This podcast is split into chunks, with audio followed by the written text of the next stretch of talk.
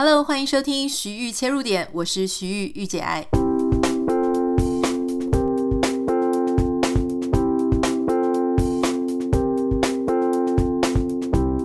Hello，欢迎收听我们今天的节目。也许有很多朋友发现，我们这个礼拜好像跳过一集哦，要稍微跟大家说明一下，就是其实最近我开始经历到一个好像在冬眠的状态。就是心情上还有体力上，好像感觉有点沉沉的，需要多一点的安静跟宁静。我想，如果是我们的老朋友，可能就有发现，我偶尔会有这种镜头，就是会有这个症头，有时候就会很不太想讲话，然后想要静静的阅读啊，做自己的事情。那最近虽然说我没有很规律。的在更新我们的节目，但是仍然有很多朋友可能之前看到陆小曼的那几集，觉得不是很有兴趣要听故事，但因为没有节目可以听嘛，所以他们就去听了一下那些部分，就人物故事的部分，然后就觉得说，嘿，没有想到居然还蛮好听的。所以如果你也是这样子的类型，其实我还蛮鼓励你可以听一下前三集啊，包含有一集分析，总共有四集的陆小曼的呃这个故事。那我前一阵子也是确实有继续在看张幼仪她的，就是她的后人帮她写的自传嘛，哈，就是《小脚与西服》，所以还在慢慢的看那个部分。但是最近其实比较花我很多心思的呢，一个是帮我家的院子就稍微要做一些修剪。很多人可能如果对园艺比较陌生，大概就不太知道说，如果你有一个院子，那在冬天的时候你是要帮它修剪。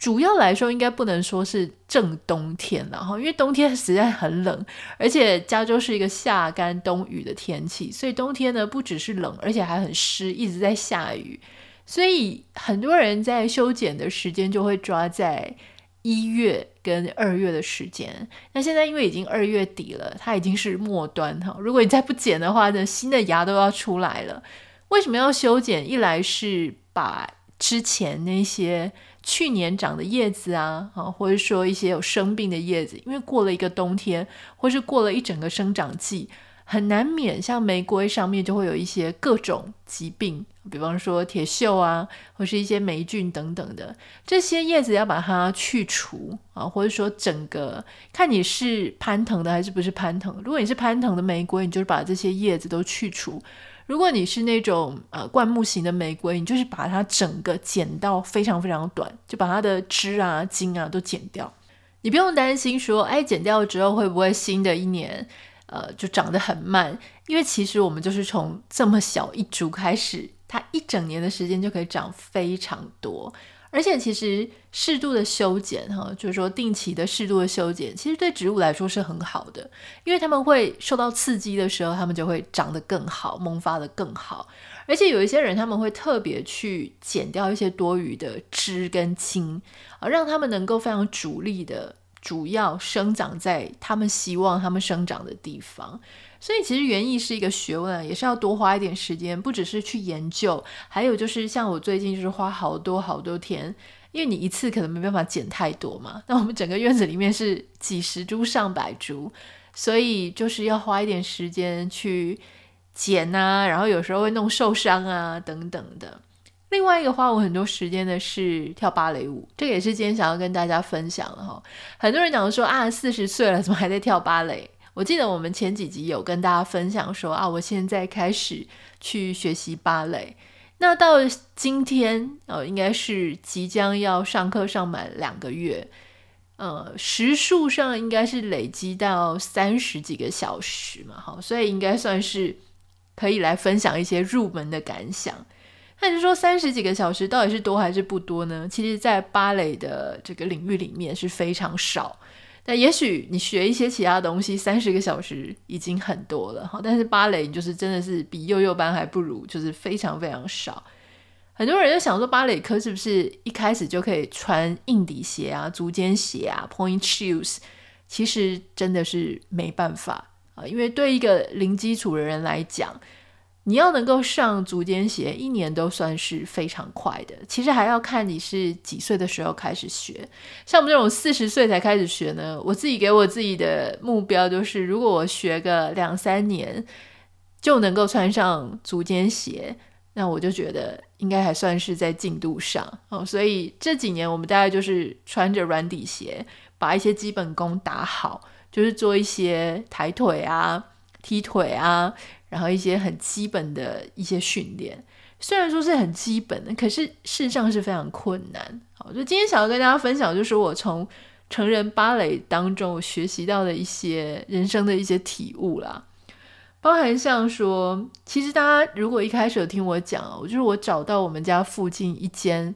呃一个很老的女老师在上课。那她以前是 UC Berkeley 舞蹈系毕业的嘛，哈，那当然那个是很多年前，我猜他的年纪大概差不多六十五到七十岁左右。那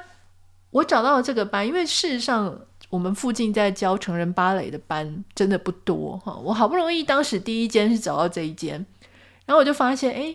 我去看了一下，它的位置是在那种比较工业区的地方，哦，那感觉就是地租比较便宜。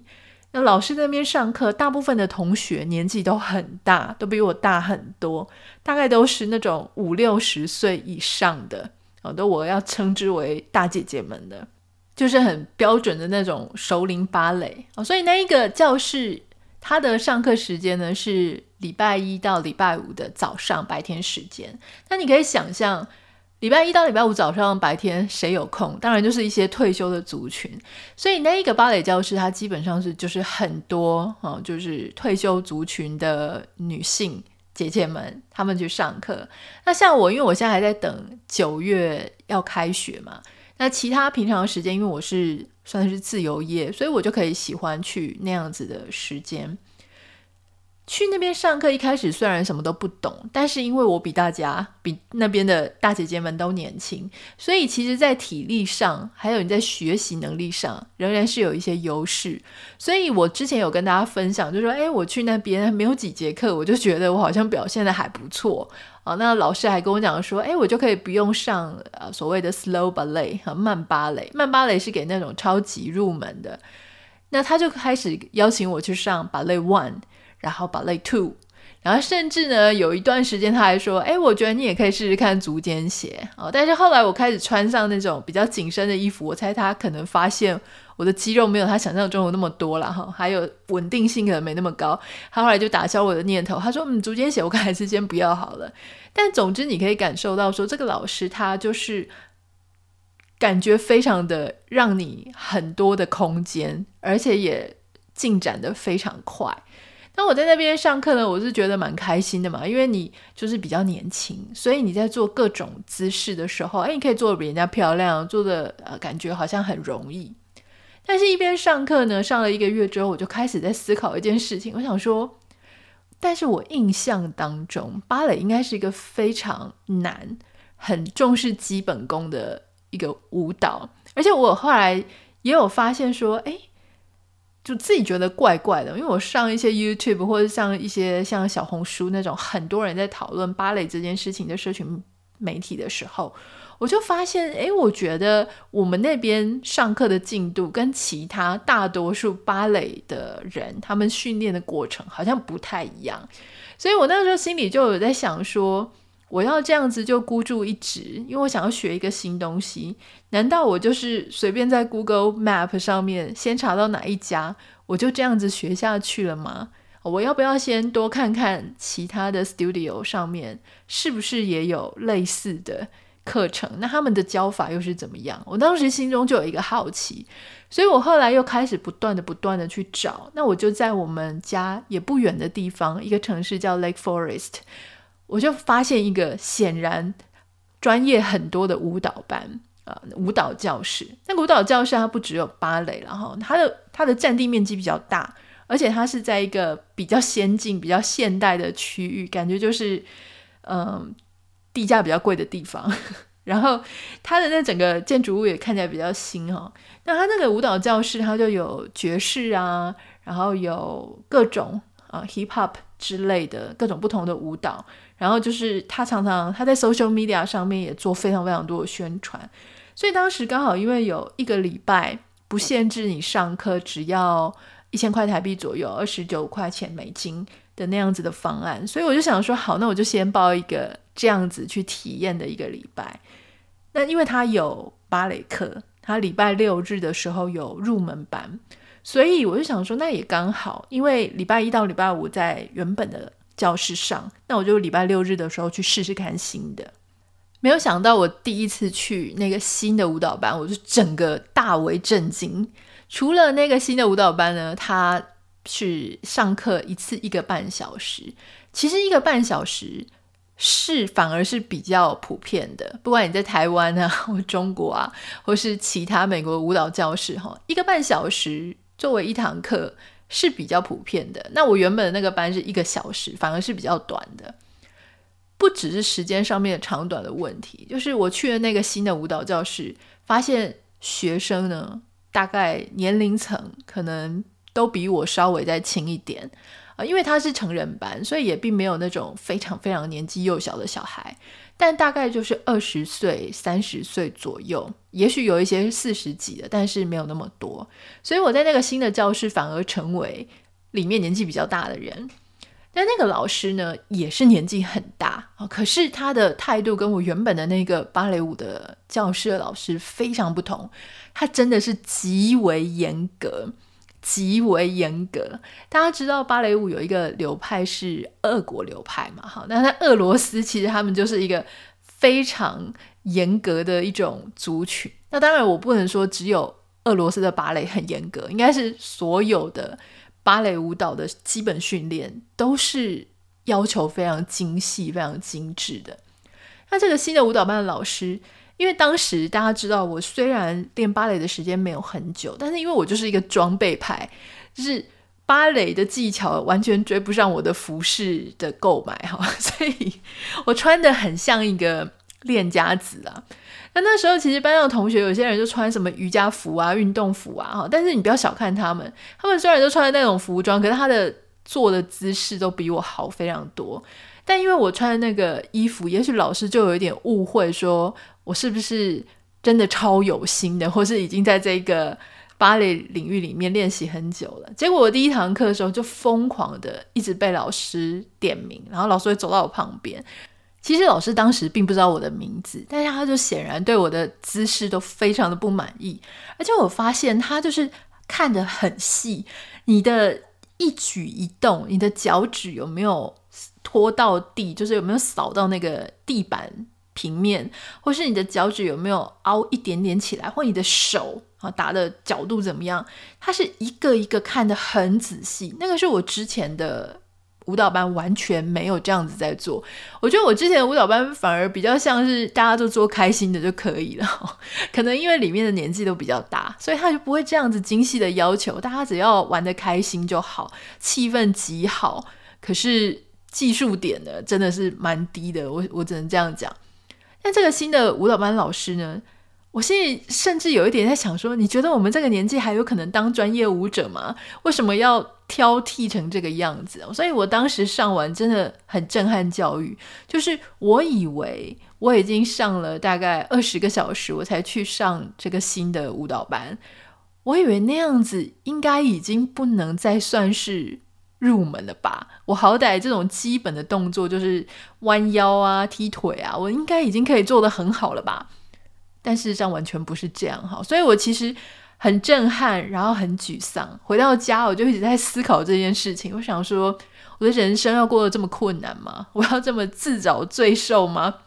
然后就因为一整个课里面，老师就一直不狂不不断的疯狂的在盯你。那其他的同学，呃，我觉得如果你在意大家的眼光，你就会过得很痛苦、很尴尬，觉得好像你的那个羞耻感会放大非常多倍哈。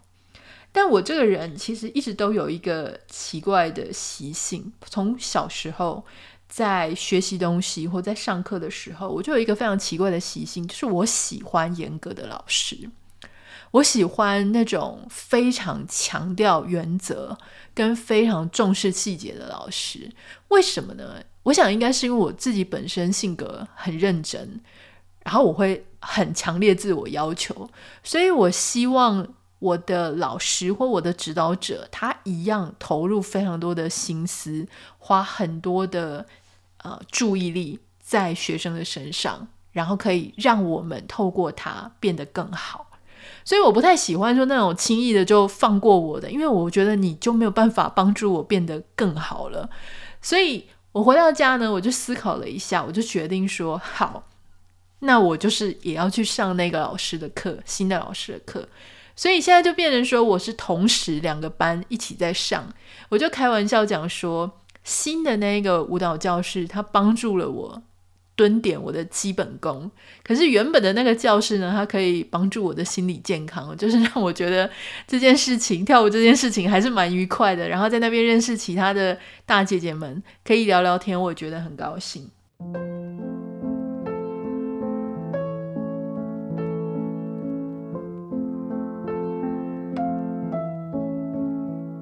不过虽然我就决定要去新的芭蕾舞教室嘛，哈，六日的时候。但那个时候我还是很痛苦，因为我就是在里面算是学习能力比较差，然后进度也比较差的一个学生。那老师呢，他又不记得我的名字，所以每次都叫我新学生，新学生。那你这个你做的这个姿势，你做的这个第五位置根本不是第五位置，你做的第一位置也不是第一位置。你的手怎么样？你的脚怎么样？你的身体怎么样？我觉得他对我真的意见超级多的。那特别是每一堂课结束的时候。就都要转圈，转圈就是一连串的，一直转，一直转，从教室的这一头转到那一头，差不多单程啦，就从左边转到右边，我可能要转个十次、十五次才能够到得了另外一端。那另外一端呢，再把它转回来，这个对我来说是非常困难的，因为第一个我是一个有眩晕症的人，哈，所以我常常早上起床根本没有发生任何事情，我的头脑就是天旋地转的。可能耳朵还是什么平衡上面有点问题，而且我非常非常容易晕船、晕车、晕机、晕各式各样的交通工具，所以这个旋转我不知道它有没有一个直接的相关。但是我当时我发现我在舞蹈教室，我只要转超过两圈，连续转超过两圈，我就会几乎站不住了。所以在那个班上我就很痛苦，因为大家就这样转，好，再转，再转。再转，大概是这样子的频率。我差不多转到两三下的时候，我就整个已经完全不在大家的同一条线上，而且有一种就是还站不稳，就是踉跄的那种感觉。那当时大家都转得很稳又很准，所以我一个人就一直被挑起来。所以前两次上课的时候真的非常痛苦，就是完全跟不上大家的进度。大家知道，我们都已经活到这个年纪了，我们很知道什么地方是我们的舒适圈。我就只要不要去尝试那些，我跟我只要跟我自己讲说，那个东西不是我的菜，不是我的路，那个不是我想玩的东西，我就可以避掉这件事了。我只要不要去舞蹈班，我继续去我原本的那个班上，我一切都过得非常如意，非常的如鱼得水。可今天我已经决定要去那个班的时候，因为我也很相信。我后来发现，这一个新的舞蹈教室，他所练的基本功，跟他所在意的事情，确实就是比较呃，就是我在 social media 上面看到大家讲究的，就是这个样子。所以我很清楚，如果我要把这件基本功或是这个东西学好，就是一定要在新的这个教室。但他同时很痛苦。所以我回到家呢，我就做了一件事情，我就一直在思考说，我要怎么样让老师能够叫我的名字？为什么我要希望老师叫我的名字呢？因为我发现他可以叫其他学生的名字。当他叫其他学生的名字的时候，我相信他对那个学生的状态，他是比较有了解的。他没有办法叫我的名字，有可能是因为他也不知道我会去多久，我就是这样突然之间凭空的出现。他也不太知道我对这件事情用心的程度是什么。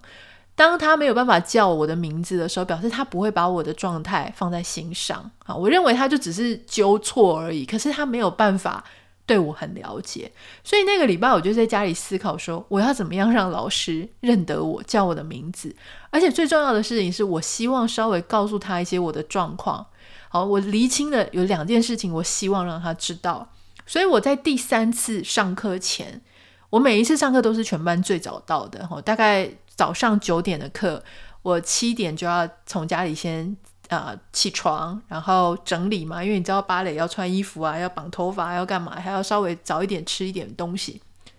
所以我大概就是九点的课，我八点四十五我就会在舞蹈教室，大家都还没来，老师都还没来之前，我就先开车开到那里。看到老师的时候，我就赶快跑下去。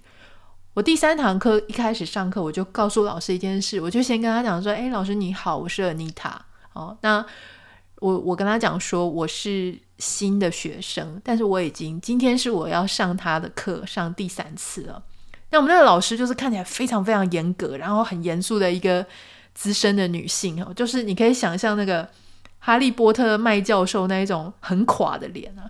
所以老实说，我要去跟他自我介绍，我心里也是要做一些心理建设。虽然说我们都已经四十岁了，但还是有一点紧张。那我跟他讲说我是谁，那我已经上第三堂课了，然后他就呃稍微露出一点笑容，说：“哦，你好，呃，我我记得我有看过你。”然后我就跟他讲说：“啊，我很喜欢他的课，所以我会继续上下去。那有两件事情，我希望他能够，我我想要先让他知道。”然后我在想说，他不知道有没有遇过一个学生这么开门见山，就跟他讲说：“我想要让你知道两件事哦。”那他就眼睛，我看他眼睛有亮了一下，他就说：“哪两件事？你说。”我说：“第一件事情，我说因为我是一个新移民，我来美国大概只有三四年。”所以我跟他讲说，有时候我确实会有一些 language barrier 啊，就是语言上的一些障碍。虽然大家会觉得说，哎，你平常互动是 OK 的，但是我我在想，大家可能没有去，不一定有参加过那种全英文的，例如健身房啊、瑜伽教室啊、舞蹈班，特别是芭蕾舞有非常多法文的用语，就是它的所有的姿势，在我们这个美国教室里面讲的都是法文，所以你英文就已经有一些，比方说。他会讲到说你的小腿啊，你的胫骨啊，你的什么关节啊，他们就直接讲那些名字的时候，你平常可能听得懂啊，也许有一些专有名词你听不懂，但我跟你讲，你做到累的时候，你真的什么都听不懂了，就是很容易头脑就混成一团哈。那有些时候我我会担心的事情是啊，他跟我讲我哪里做错，可是因为是语言的关系，有一些字我可能听不懂，或他讲的很抽象，比方有时候会说你的脚没有扫过地板，你没有。You didn't clean the ground. You didn't clean the floor. 就说你没有清扫那个地板，这什么意思呢？一开始我根本听不懂啊。Clean, clean the floor. 我我要怎样清理这个地板？原来它的它是用一个抽象的表达，就是说你的脚脚趾头要轻轻的扫过那个地面，然后就是有一些姿势，你要轻轻的脚趾要扫过那个地面，所以他会用那种语啊、呃，就是那种文字。所以我很担心他在纠正我的时候，我是因为语言的关系，我听不懂他在讲什么，所以我没有去做那个动作。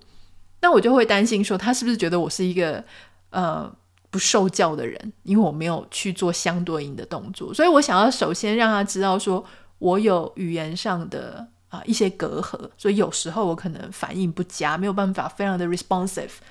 那他就跟我讲说，哦，没有问题。他就说，因为他的班上有很多的台湾人啊、韩国人啊，哈，或是一些非英文母语者，所以如果他遇到这样的学生，有跟他讲，他就会把讲的速度放慢。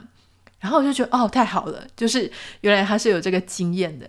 那第二点，我说我想让你知道的事情是，我有 motion sickness，就是我在。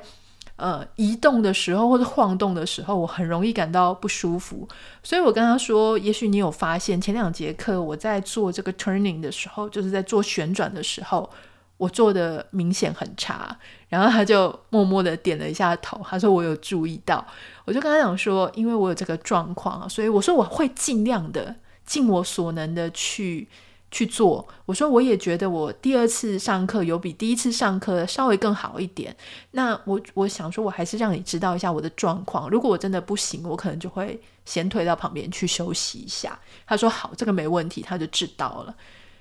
那第三堂，因为我是在课前跟他讲的，那那一堂课在上课的时候，我就发现。第一个，他已经可以叫我的名字了。好，比方说，他跟我讲说我哪里什么有问题的时候，他会直接跟我说 Anita，他就不用一定要走到我旁边，然后很怒，想说为什么他讲了我都不改。哦，那我我觉得这个互动就变好。然后还有，发现我在做旋转的姿势的时候，之前前一两堂课可能大家程度都很好吧，所以他就是一连串的一直转，一直转，转了十几个都没有停。可是当我告诉他说我有这个状况的时候，我发现他会在转跟转的中间去做一个顿点。例如说，他会转个两圈的时候，他就会讲评一下，说：“哎，谁你的手怎么样？谁你的脚怎么样？”在那个断点的时候，我就可以稍微站稳一点。那第三堂课的时候，我印象很深，就是我单程转过去的时候呢，好，就是呃往那个方向第一趟的方向的时候，我是转了十几个，很努力的转到另外一边去了。可是要回程的时候，我真的就是。天旋地转，完全站不稳，所以我就示意跟老师说我要出去旁边休息，老师也微微的点头。所以我觉得这个状况就变成说好险，我觉得好险，我在那一天的事前有有鼓起勇气去跟老师沟通，因为通常我觉得这个事情有一点困难，是因为你都觉得人家对你的要求很严格，你的呃基础很烂，好像比人家跳得不好，老师又这么严格。你一开始心里就很恐慌，想说要不要放弃，还是说我就不要惹事，不要闹事，我连跟他沟通我都不沟通。可是我很开心，就是我那一天早上，我有鼓起勇气去跟他有了一个，我跟我先生说我要去跟老师有一个 engagement，就是我要去跟他有一个连结，我要去跟他有一个互动跟交流，让他稍微理解我的状况。如果他理解了我的状况，他还是没有办法。就是照顾到我们的个别的需求，或者说他的态度还是很恶劣，那就是另外一回事。可是如果我连沟通我都不试着去沟通的话，那我觉得那个责任是在我身上。所以当时呢，我就很高兴我去做了这件事情，因为我发现老师确实就开始比较照顾到我的需求。当然，他并没有拖慢他呃教学的速度，只是他留意到说，哎，也许个体上有一些差异，那这个是他需要去留意的。那第二天呢，我又再去上了一次课嘛，就上了第四堂，我就很高兴，诶，这一次我的转圈去程跟回程居然可以把它全部做完。所以在每一次的上课的时候，我就发现说我有一些小小的进步，不管这个进步是舞蹈上的技术的进步，还是它是我面对困难的我所采取这种态度的一个进步，所以这个是我自己还蛮高兴的。那。很多人会想说，那除了学习舞蹈之外，哈，那你还能学到什么东西？我就跟我先生讲说，如果我早一点去学跳舞，我觉得我就会更早学会谦卑啊，因为以前我都觉得我学什么东西都还蛮快的啊，哈，很容易就能够上手。可是舞蹈，我觉得确实可能是肢体动作不是很协调，也没有很常有这种去训练自己肢体跟动作的习惯。所以我在肢体动作上面，我觉得确实是学习的比较慢一点。那我在班上同学里面，我就看到很多人，他可能同时跟你一样在学新东西，一起学的，可他可以学得很好啊，或者说他的领悟力就特别高。所以你那时候就觉得说，哎，真的诶，每一个主题大家都是人外有人，天外有天。哈，有一些人他就真的特别擅长这个，有些人就特别擅长那个。那特别像是有一些人，他可能学习芭蕾已经学习一年了，那你会发现说，他不只是基础的基本动作学得很好，他也很认真的在维持一个所谓芭蕾的体态。我觉得这种精神跟这种 discipline 哈，就是很有纪律的这个样子。他是我非常非常羡慕的。我觉得我们到这样子的岁数，已经有一点忘记说，我们以前会很羡慕某一些人，会说：“哇，我好希望能够像他一样哦。”小时候好像比较会有这种心情，说：“啊，我想要变成怎样的一个人。”可是长大之后，我觉得我们那种梦想啊，跟那种想要自我改变，往某一个更好的方向去发展的那种心情，慢慢就减少了。可是我觉得在芭蕾班上，我就突然之间这种心情又活络过来。我看到我们班有一些南韩的女生啊，她们就是站得非常挺，然后舞姿很好看。你在一问之下，原来他们的小孩已经十一岁了，是小孩子来上芭蕾，他们才跟着来上。那你就会觉得说，诶，那年纪大概也跟我差不多，可是怎么可以整个状态这么好？就会心里想说，我以后也希望能够像她一样。或是我们班有一个女生，她是应该是墨西哥人或是南美人，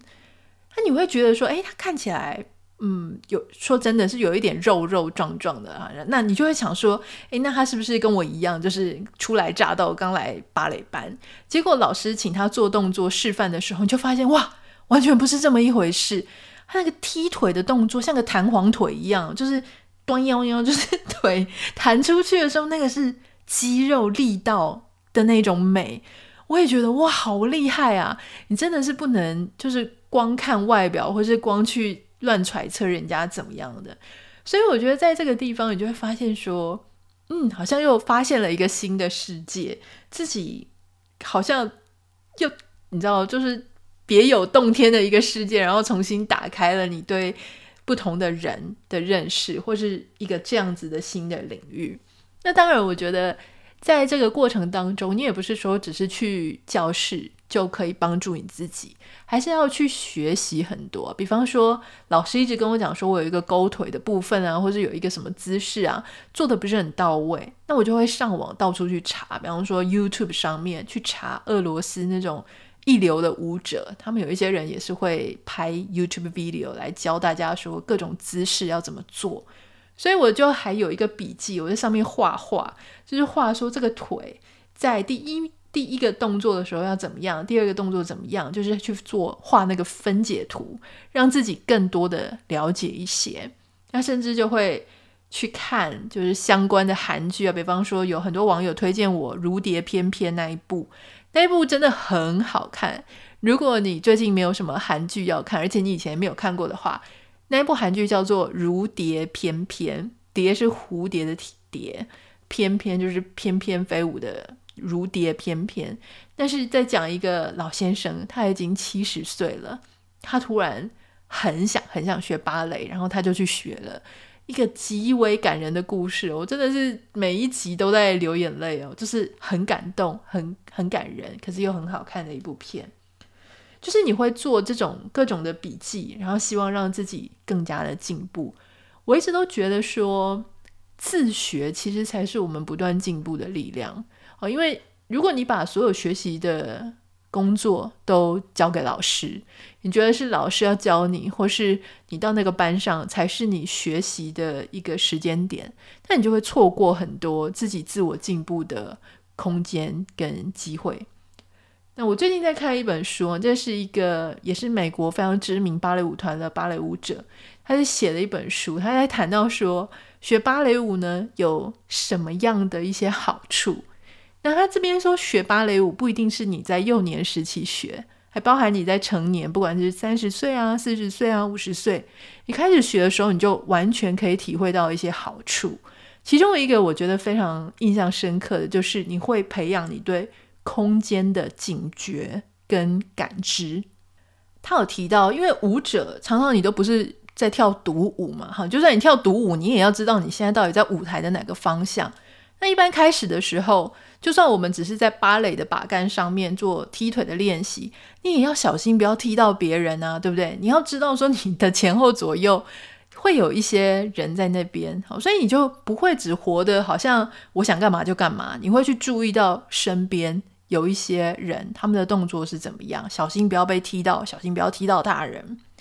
这个东西呢，在我一开始去那个舞蹈班，我还有学一些其他的舞，像爵士舞之类。不过我现在暂时就先停止，我想要整个非常专心的在芭蕾上面。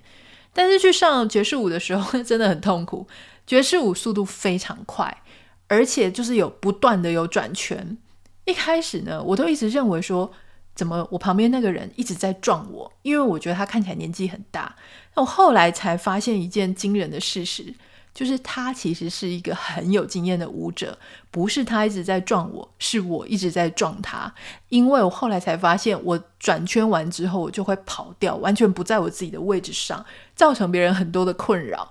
所以这个就是一个很大的差别哦。就是说，那本书上面他会提到说，当你学习芭蕾的时候，虽然它速度比较慢，可是它会培养你，就是你的身体。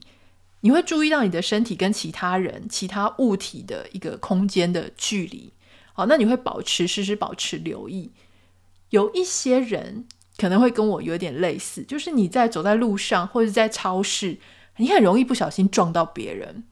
哦，那个其实就是你对空间上面的感知比较不够。像我先生，他运动神经非常好，他喜欢做各式各样，什么滑雪啊。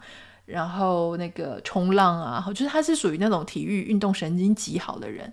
你就会发现他跟我很不一样。我很容易撞到别人，可是他不会。就是在某一些台语叫做就溜里来，哈，就是那种身手很矫健的状态。有些人就不是，有些人就很笨拙。其实像我自己的状况就是有点这样。你就会发现说，哦，原来这个东西它是可以练习的，就是你要去练习留意你的四周、周遭的周遭的人事物跟环境。那如果你活的就是完全看不到别人，就是只有自己活在自己的世界里面，有时候无伤大雅啦。哈，如果是思想上面的，你就自己很自由嘛。可是如果是一些物理上的，比方说你肉体会撞到人家，你去超市的时候，你的车子就一直碾到别人啊，或者是怎么样的，旁若无人。这个其实就是自己可以练习。就是比方说，他在那个书里面也有提到说，他有一次在公车上面遇到，就是有人就是持枪。那这个持枪的时候呢，这个作者因为他是有练芭蕾舞，而且练得非常好。他说他当下看到有人持枪的时候呢，他就想到说一定有人会被当成人质，所以在那个非常千钧一发的时候，他就有他原本就意识到说他的椅子下面是有空间的，所以他整个人就蜷起来缩在椅子的下面，因为他当时认为你如果要找一个人质。你一定不会去找一个你很难拖出来的人嘛，因为找你身边的人就把他抓起来当人质，所以他当时人就整个缩进去，缩在他的椅子下方。可是如果今天你是一个没有空间感，你根本没有在注意你身边周遭的这些呃结构啊、构造啊，或是旁边哪里有人，甚至哪里有有威胁的人的时候，你可能这个部分的敏感度就没有，就很可能反而陷入了一个危险当中。所以这个是。这个作者他其中讲到的一点好处，那当然他才讲的包含说训练你的力量，训练你的对某一件事情的持久跟恒定度，还有甚至你是不是能够更有纪律的在完成一件事情，培养你的心智。因为有时候运动或是芭蕾或是舞蹈，不只是动作，它更多的是你的心智跟你的纪律能不能够跟上。所以我觉得非常的有趣啦。整体来说，到目前我练了三十个小时，我认为这是一个非常非常值得大家可以去尝试看看的运动。而且我一开始真的没有想到它这么的容易让人上瘾。我原本只是想说，那我去试试看嘛，因为芭蕾的曲子是古典乐，我个人很喜欢古典乐。我我其实是一个对于音乐非常敏感。好球带也很低的人，所以稍微吵一点的、稍微快一点的，我都没有那么喜欢。但我就个人是非常非常喜欢古典乐，但我没有很喜欢声乐，可能还不太懂得欣赏这样。那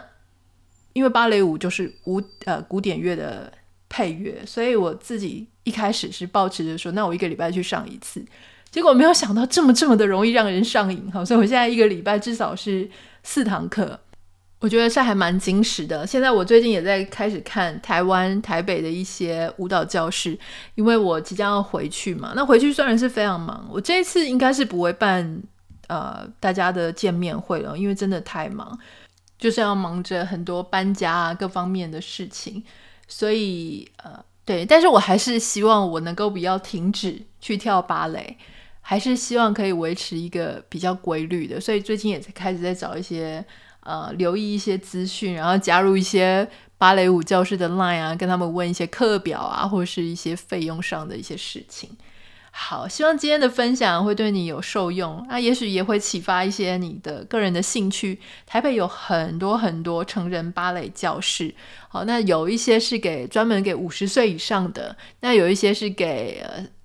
一般的成人大概就是二十几到四十几的嘛，哈，所以我觉得大家如果有兴趣，其实真的可以去尝试看看诶。我觉得他对于，因为他动作很慢，他虽然动作要求的很精细，可他本身 tempo 是慢的，所以如果你想象的舞蹈就是要啊这样噔噔噔噔这样子转来转去的，然后像拉丁舞啊，或者是 salsa 啊，或者什么的，不是那个样子啊。所以我觉得，如果你是属于一个对自己的。肢体不是很有信心的，其实你可以从芭蕾慢慢的开始